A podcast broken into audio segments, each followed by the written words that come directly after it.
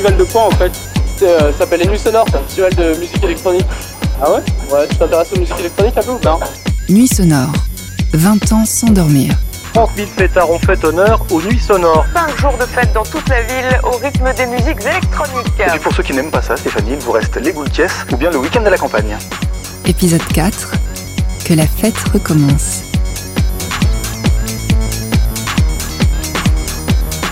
La fête est l'ivresse. La nuit, la foule.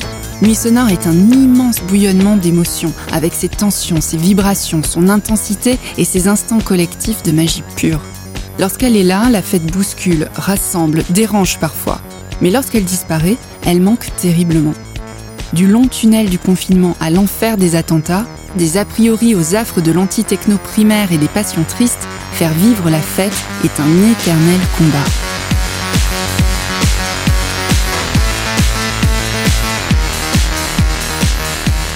Vitalik. C'est, ça, c'est Poney Part 1 ou 2, je, je sais jamais. euh. Mais c'est vrai que c'est. La rock. C'est assez là. Ouais, la rock.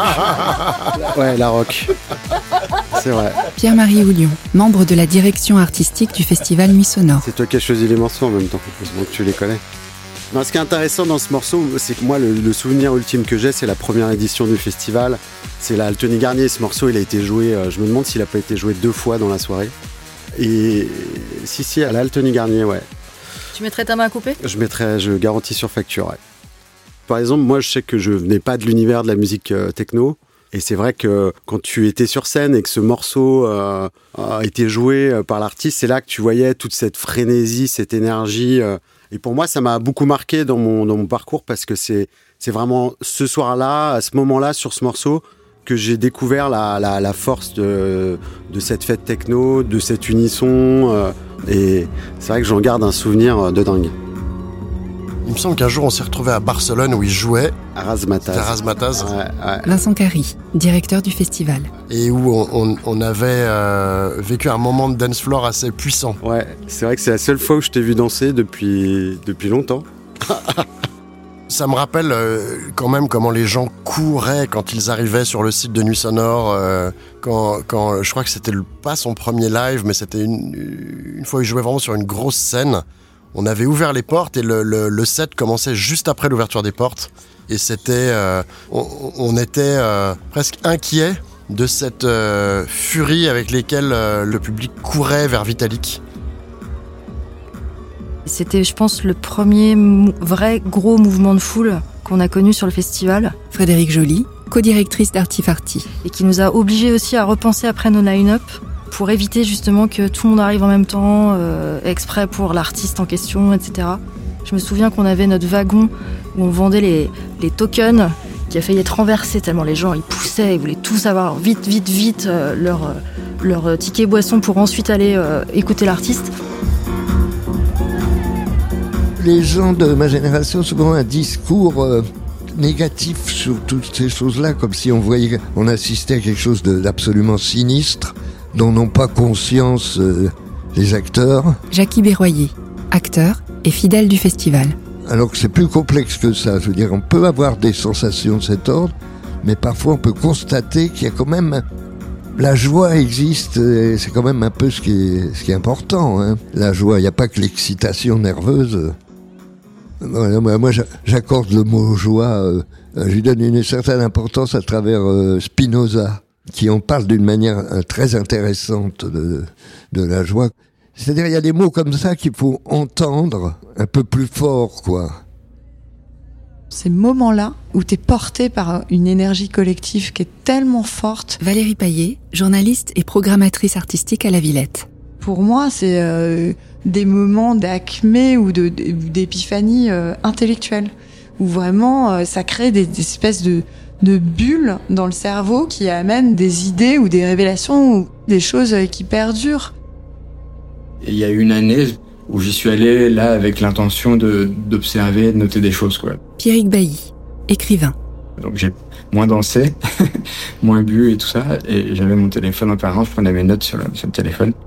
Et, c'est à partir de, bah, tout ce que j'ai glané au cours de, des, des 15 ans de fréquentation du festival, mais euh, aussi pas mal de cette euh, soirée-là, que j'ai écrit cette scène, euh, cette scène finale du roman. Pierrick Bailly, extrait du roman de Jim. Dans les soirées où m'emmenait Olivia, la technique était dissimulée, réduite à quelques machines banales, et le DJ était simple, sa présence n'était pas écrasante. Il ne faisait pas le show, c'était un gourou accessible, un dieu à taille humaine, un dieu en vieux t-shirt et jeans serrés, un dieu timide comme nous.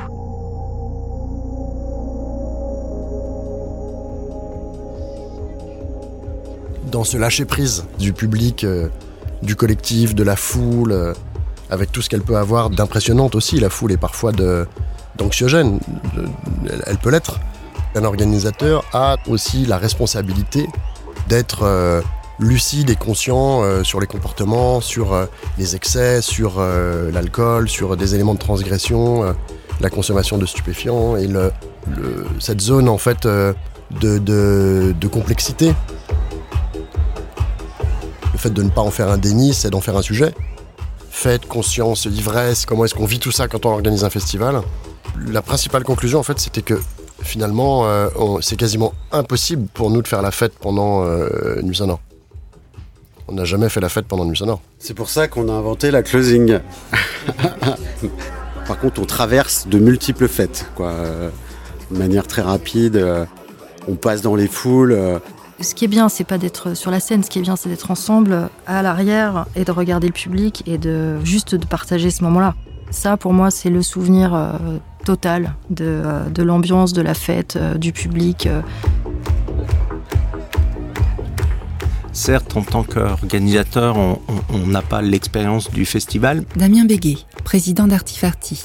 mais par contre, on ressent l'émotion collective de nos festivaliers. Et on se rend compte que sur un set, il s'est passé quelque chose. Et euh, il y a des, des sets qui sont devenus magiques, mais c'est parce que c'est un, un moment de, de dialogue, d'échange entre un public et un artiste. Et, des fois ça marche, des fois ça marche pas.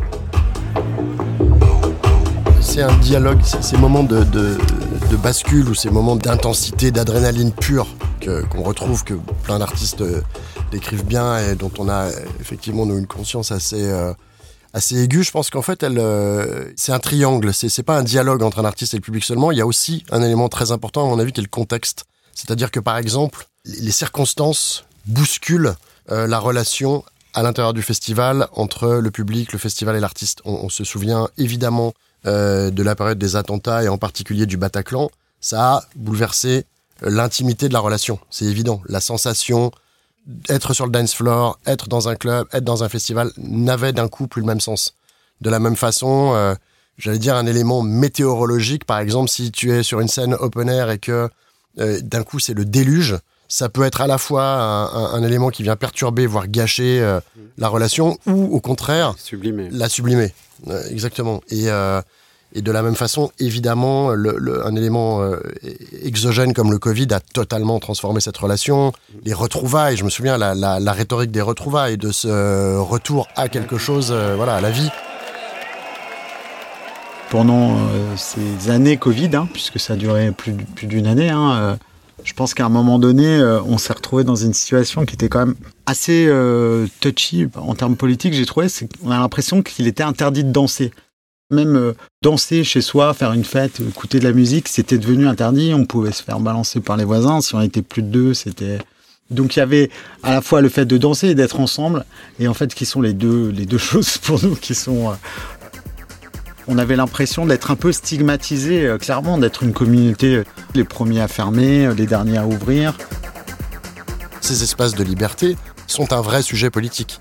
Le fait d'abord de les conquérir, ces espaces, et ensuite de les préserver, et de leur donner du sens, de leur donner de la légitimité, de l'engagement culturel, euh, etc., etc., est une bataille. Il y a déjà une prise de conscience de la fragilité de cette liberté. Cédric Dujardin, directeur général du sucre et de Culture Next. C'est le premier, premier chose qui me vient moi à l'esprit euh, quand on parle Covid, c'est de se dire personne ne pouvait imaginer qu'on puisse euh, nous interdire de danser. À compter du 19 mai, Roselyne Bachelot, sur Public Sénat, le 12 mai 2021. l'ensemble des lieux culturels sont donc rouverts, en dehors des salles et festivals où le public est debout. C'était presque inimaginable. On avait cette liberté de danser, on la considérait comme acquise, mais en fait, en une décision politique, elle peut s'arrêter. C'est c'est quand même euh, très très violent.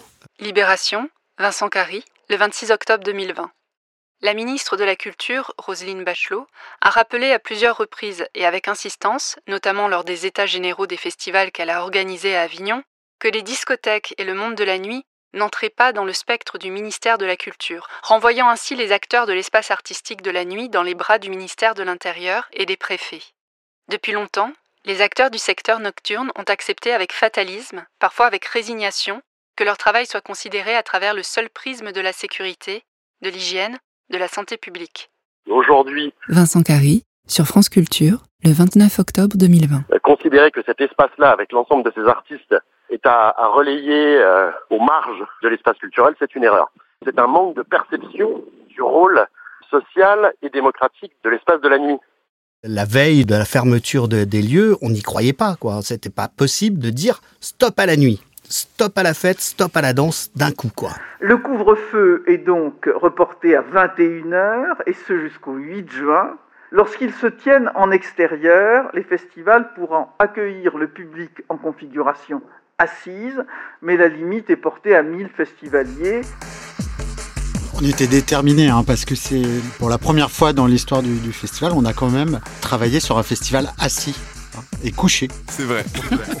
On a réussi à faire une programmation assise, hein, qui, qui était relativement, euh, qui nous faisait envie quelque part, mais on, prenait tout ce qu'à l'époque on prenait, ce qu'on pouvait. Le public aussi, parce que Ah, du coup, il suivait, quoi. C'est ce qui était. euh, À l'époque, c'est il y a deux ans quand même. C'était il y a deux ans, c'était il y a pas si longtemps. Trois. Et à partir du 1er juillet, alors les festivals de plein air en configuration debout pourront reprendre selon une jauge de 4 mètres carrés par festivalier et dans une limite qui sera définie par le préfet en fonction des circonstances locales.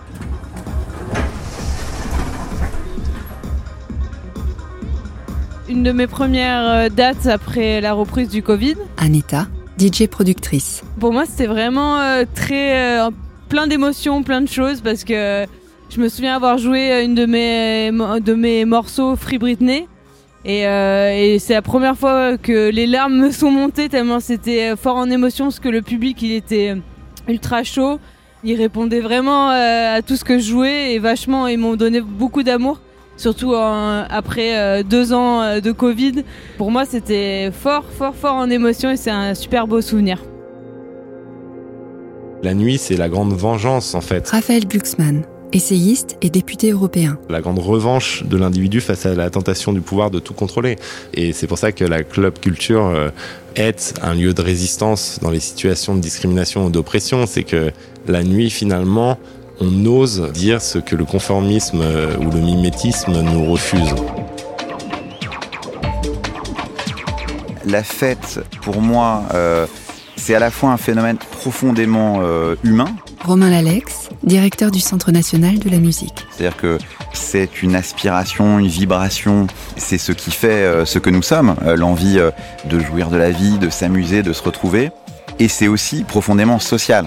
La fête, c'est se retrouver, mettre de côté, j'allais dire, une part de notre vie qui est une part importante, hein, mais qui est une part productive, qui est une part dédiée euh, un peu au labeur, au travail, etc. Et la fête permet euh, de transcender tout ça, de nous réunir euh, et, au fond de faire société. Donc je, je partage tout à fait, je me reconnais complètement dans ces définitions très politiques de la fête. Et je crois que au fond, on n'a jamais autant eu besoin de la fête, jamais autant eu besoin de l'engagement des acteurs culturels, et, que tout ce travail n'a jamais été aussi essentiel. «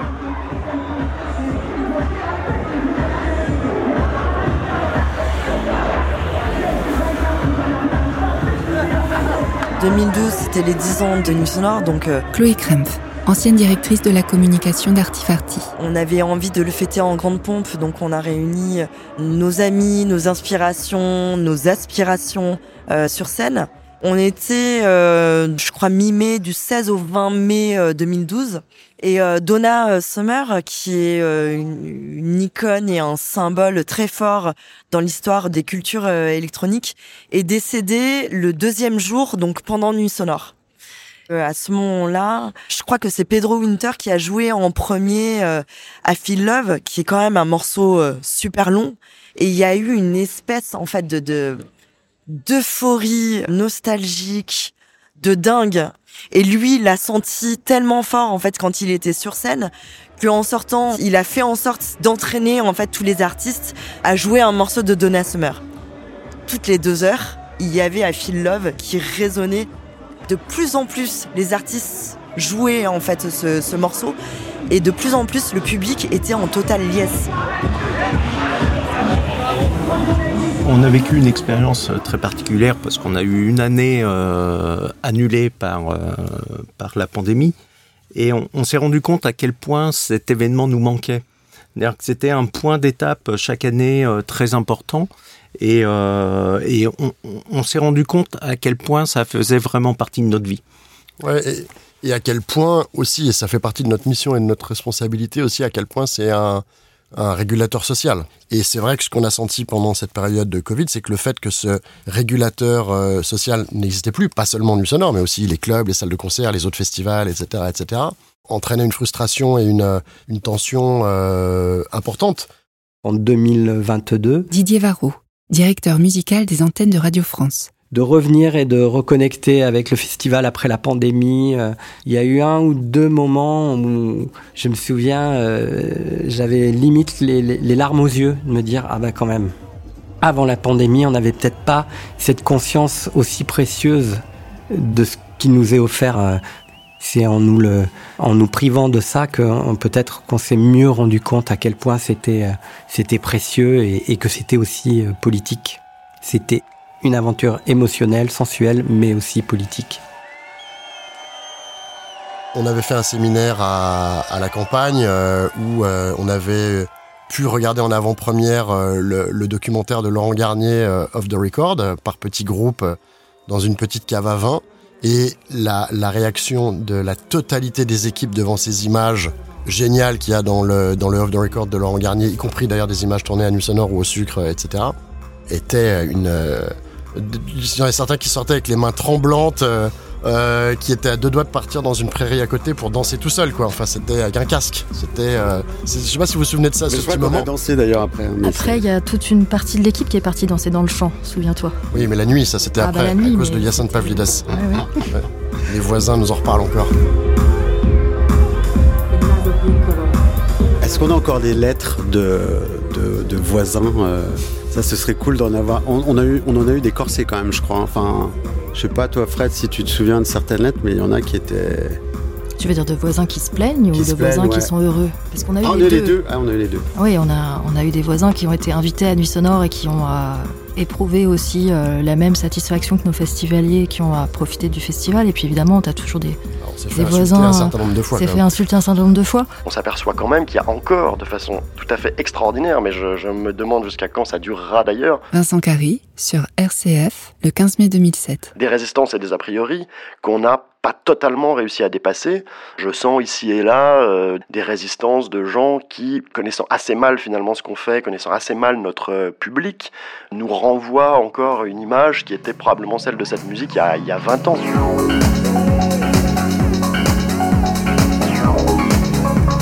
La notion de fête dans l'espace politique contemporain, j'ai l'impression depuis 34 ans, a eu longtemps un peu mauvaise presse. Jean-Marie Durand, journaliste. On l'a un peu associé à, à une sorte de dérive un peu des politiques culturelles de Jacques Lang, euh, tout, est, tout devenait fête, Philippe Muret a théorisé le concept de mot festivus, il y avait quelque chose d'un peu narquois dans l'idée que la jeunesse se serait uniquement, euh, euh, disons, euh, lâchée dans la fête comme si elle avait oublié euh, la conscience du tragique. quoi.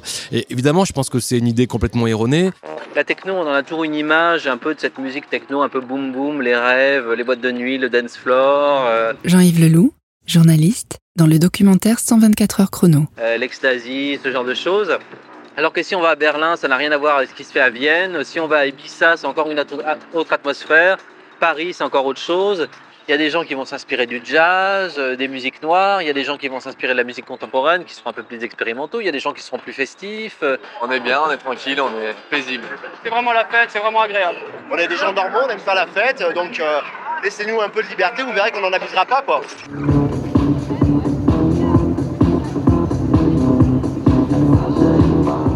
Clément Rosset a toujours dit que la joie elle naissait du tragique, hein, et que c'était que en acceptant ce tragique-là qu'on trouvait la plénitude de la vie et de la joie.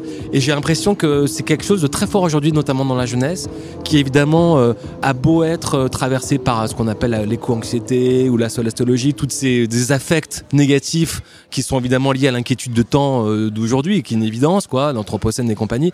On voit bien que cette inquiétude-là ne produit pas que des affects tristes, pour le coup des passions tristes, mais au contraire, des passions, j'allais dire, presque joyeuses. Il y a quelque chose comme une sorte de volonté de résistance dans la joie, la fête, le partage. Et ça, je crois que c'est un, motif très fort du moment dans lequel, dans lequel on est. Bien sûr que la démocratie suppose des lampadaires dans les rues et euh, une forme de transparence de la vie publique. Et ça, c'est vital. Mais la démocratie suppose aussi euh, pour euh, les individus des échappatoires. Et c'est d'ailleurs dans ces moments d'échapper qu'on devient créatif, puisque finalement, on n'est plus contraint. Les individus euh, urbanisés, mondialisés que nous sommes devenus, Michel Lusseau, géographe. ont plus que jamais besoin, depuis une génération, de retrouver euh, des espaces d'expérience partagés, de vivre quelque chose qui est de l'ordre du partage d'une affinité. Et euh, moi, je comprends très bien qu'on puisse ressentir ça et qu'on puisse en ressentir le besoin et analyser ça comme aussi euh, un moment un peu cathartique en fait, hein, où on se purge des soucis de la vie fonctionnelle et, rationnelle pour essayer de, de retrouver un rapport à soi qui n'est justement pas le, le, le rapport euh, optimisé que l'on doit euh, développer chaque jour pour euh, tout simplement réaliser les rôles sociaux que nous devons réaliser. Je crois qu'il y a des raisons très profondes, anthropologiques et historiques, à ce besoin de dance floor et, de fête, d'ailleurs, au, au sens général du terme. Et euh, ce dance floor n'est pas si neutre que cela. Il y aurait sans doute beaucoup de condescendance, de mépris euh, et, et d'arrogance à condamner le dance floor au motif que les gens s'y amuseraient.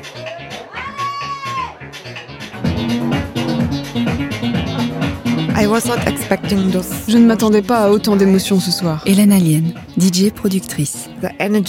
Cette énergie quand on est au milieu de tous ces gens, ça m'a tellement touchée, c'était fou. J'avais vraiment les larmes aux yeux. C'était, c'était trop. Quelle énergie. Je pense que on se construit quasiment tous par l'excès aussi. Pierre Zemet, directeur artistique d'Artifarty. Aujourd'hui, euh, je connais personne qui n'a pas un, jour connu l'excès, que ce soit dans, dans la nourriture, euh, dans l'alcool, euh, dans, dans l'art. C'est l'excès qui nous construit aussi d'atteindre nos, nos limites. Comment aujourd'hui, euh, quand on est adolescent, quand on découvre la nuit, quand on découvre euh, tout un pan de la culture, comment on arrive à, à, à connaître les limites mais en, en, en sécurité.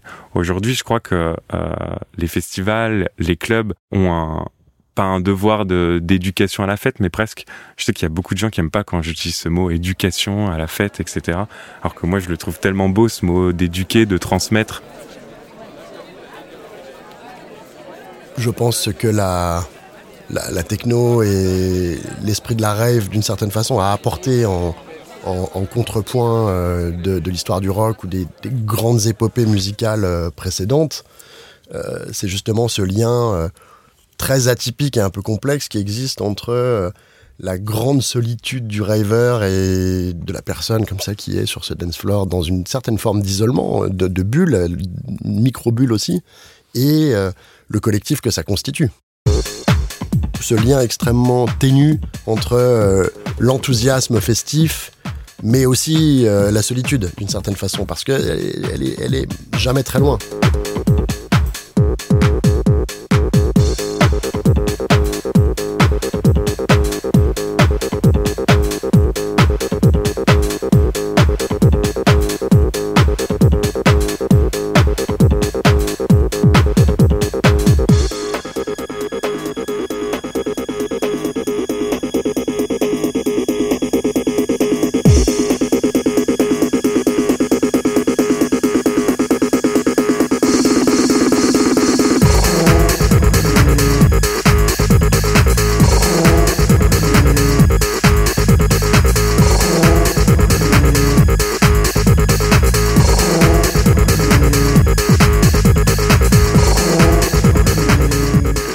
Josh Wink, Higher State of Consciousness. Donc on est, on est bien dans le sujet.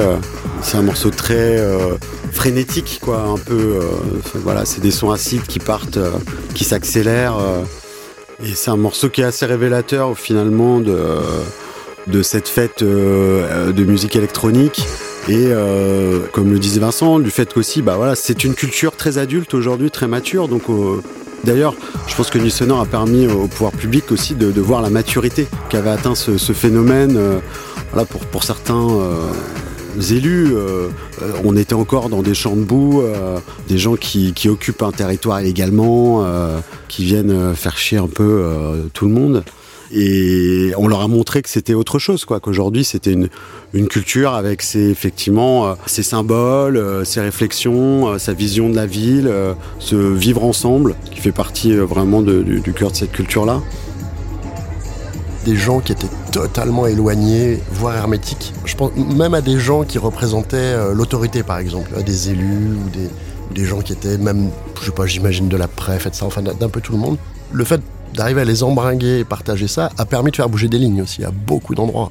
La réception politique au bout de 20 ans, le dialogue euh, sur euh, tout ce que ça suppose euh, un festival comme Sonore en, en plein milieu urbain, en plein cœur de ville, etc., la relation a considérablement évolué nos banquiers, nos, nos assureurs, nos, nos, nos, avocats finissent par partager cette émotion et devenir des, des, fidèles en effet du festival finissent par sortir en sueur à 6h du mat du dance floor, tous, sans exception.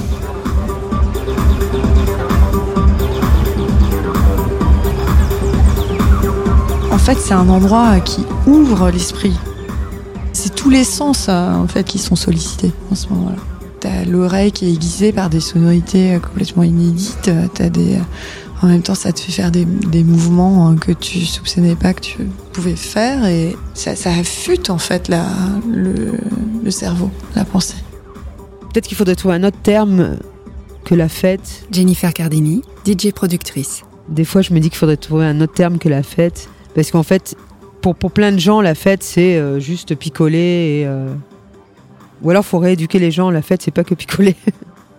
Oui, parce que tu sais, tu dis, ouais, t'as fait la fête. Et ça implique euh, bah, que tu t'es bourré la gueule, et euh, tu vois, alors que non, faire la fête, c'est aussi euh, danser partout, sauter partout, embrasser des gens, et, écouter de la musique, et crier, voilà quoi.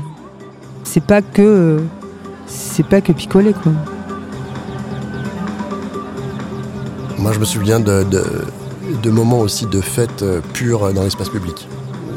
Tu ne citeras jamais assez la, la, rue de, l'Arbre Sec, ces moments d'intensité sont, parfois touchants. Quoi. Après cinq jours de nuit sonore, tu sais que tu peux faire les choses autrement, que c'est possible. Et ce qui te paraît utopique euh, avant euh, te paraît réel euh, et tout à fait possible après.